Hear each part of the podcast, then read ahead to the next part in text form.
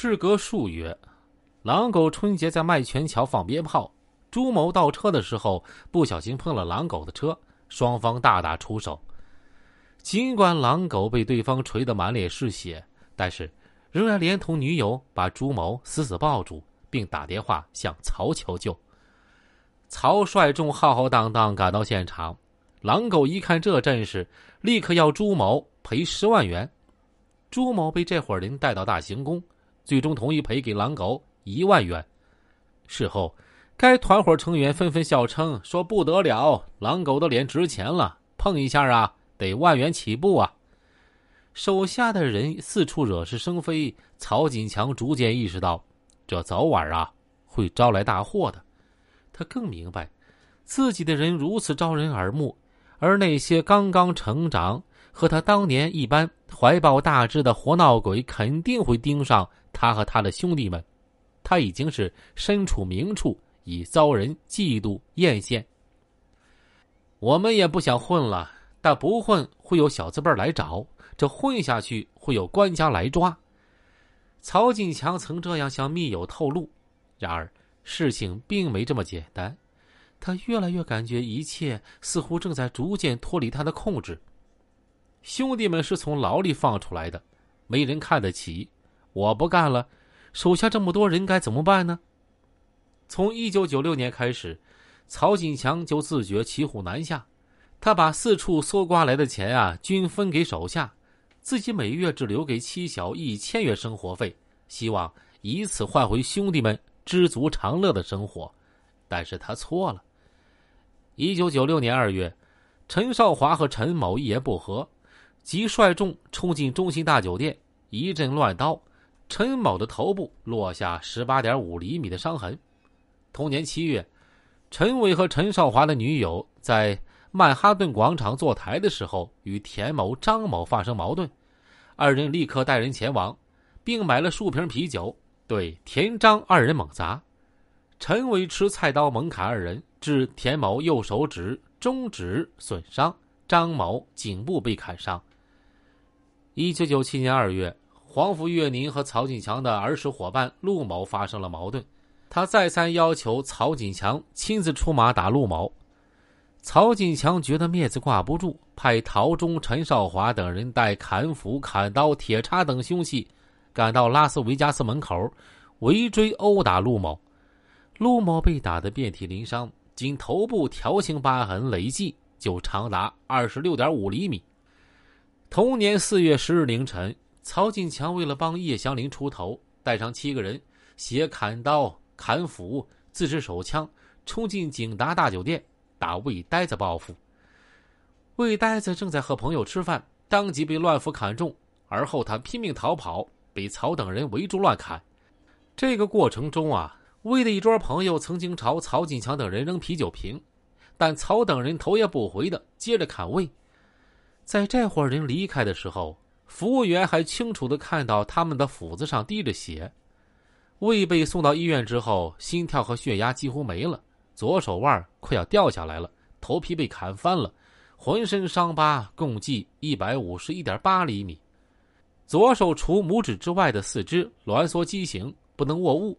魏的朋友几乎都不敢相信他能够被抢救过来。同年八月。潘刚引起姐夫和张某有矛盾，即纠集数人在曼哈顿门口欲打张某。谁知张某没等到，却碰上他的朋友孙某。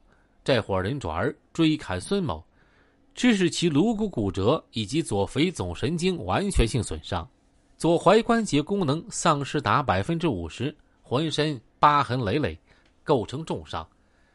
直至孙某出院之后，他才知道自己为何被砍伤。而此事的确与他一点关系也没有。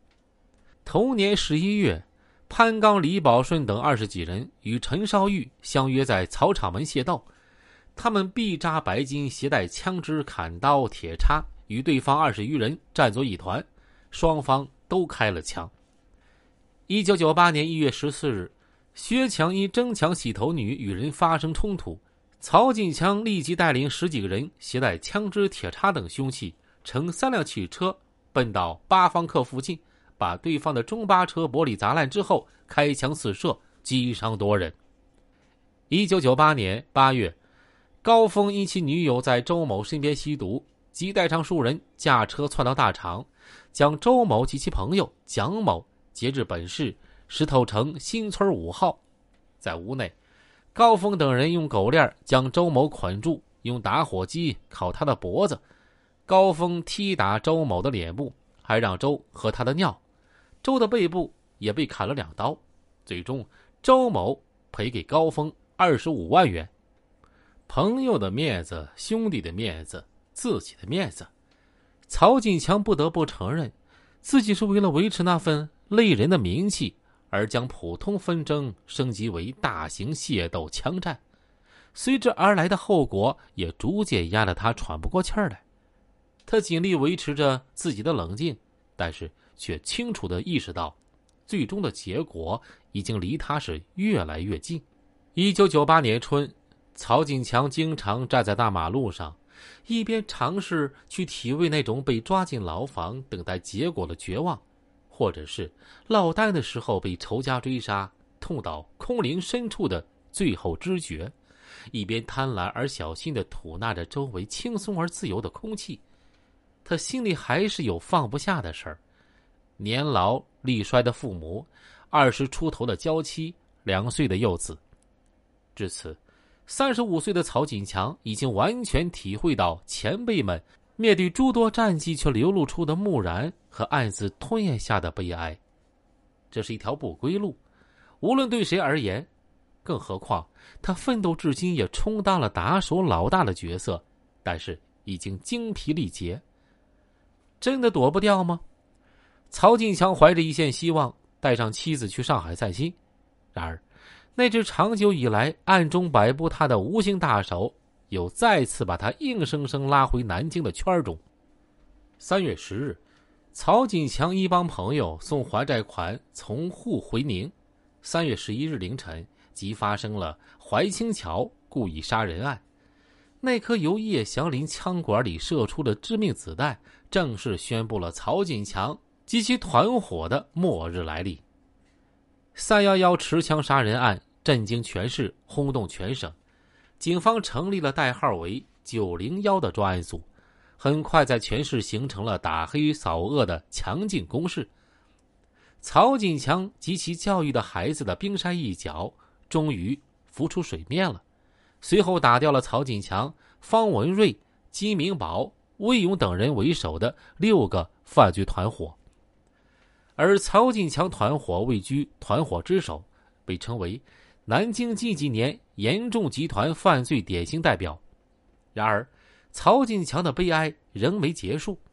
从广东押解回宁时，曹悄悄暗示叶祥林和陈少华说：“你们都别怕，到时候啊，就说是我开的枪，我一个人扛了。”在审讯期间，曹锦强多以沉默代替回答，他反复说明。是我的事儿，我说清楚；别人的事儿，我不好说。进而又发狠说：“要是我说了，那我以后怎么睡得着觉啊？啊，你不如让我吃点毒药死了算了。”然而，就在曹锦强被抓之后，他的妻子因无钱给儿子上幼儿园，向曹昔日一位老友求助，却屡遭推搪。也正是这位老友当年在曹妻分娩当天晚上大醉，打电话。叫曹去帮忙，而守候在手术室外的曹毅然奔出医院，帮其摆平事端。真不知道，铁窗下竭力袒护他人的曹锦强获知此事会作何感想。二零零一年二月一日，南京市中级人民法院对曹锦强黑社会团伙成员二十五人进行了一审判决，以故意杀人罪判处曹锦强死刑。